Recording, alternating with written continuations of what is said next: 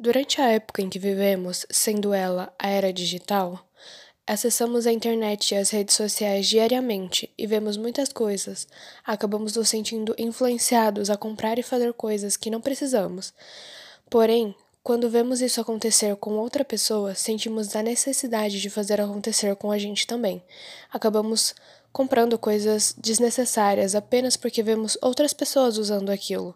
Sendo assim, somos influenciados a fazer coisas que podem acabar mudando totalmente a pessoa que somos.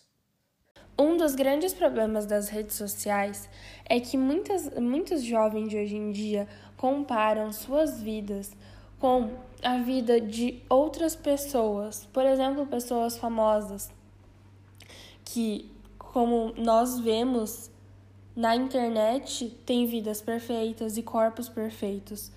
Então, muitas pessoas, muitos jovens acabam desenvolvendo ansiedade, depressão ou transtornos alimentares apenas por algo que não é real. Porque a verdade é que ninguém é perfeito e deveríamos aceitar mais isso.